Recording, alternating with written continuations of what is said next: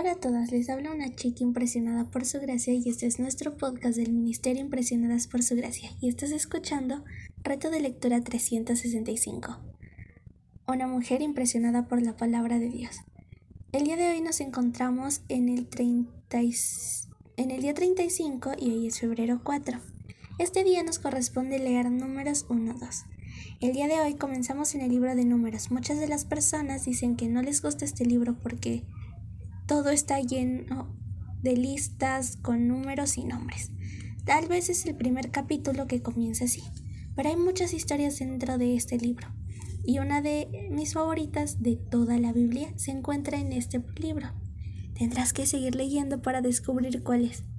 Desde el capítulo 1 vemos que el Señor le dice a Moisés y a Aarón que hagan un censo. El número total que cuentan es 630.550 personas. Y esto es solo de hombres mayores de 20 años y no incluye mujeres, niños y a toda la tribu de Leví. ¿Te imaginas cuántas personas serían si se contara toda la población? Si piensas de esta de manera conservadora, considerando una esposa para, por cada hombre y un hijo por pareja, el número luciría así. 600, 603.555 550 perdón, por 3 es igual a 1.810.650 personas. Esa es la cantidad de personas que viven y deambulan en el desierto hacia la tierra prometida.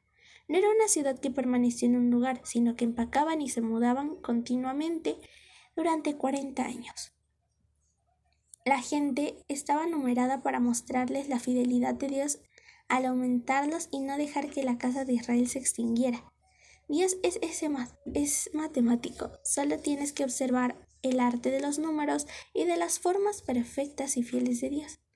Luego de contarlos, Dios dirige la forma en cómo las tribus establecerán el campamento y quién será su líder. ¡Qué Dios de orden! Ahora intenta dibujar cómo se colocó cada tribu alrededor del tabernáculo.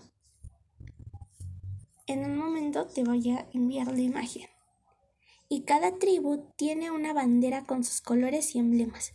Me imagino algo así como las ceremonias de las Olimpiadas o cuando un país marcha con su bandera. El Señor determinó el lugar y el orden que les correspondería alrededor del tabernáculo, y ninguno habría de quejarse ni murmurar acerca de dónde los puso el Señor.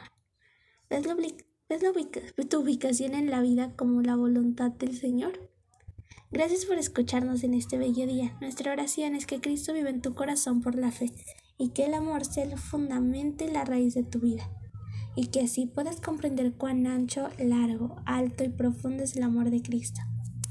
Hasta luego.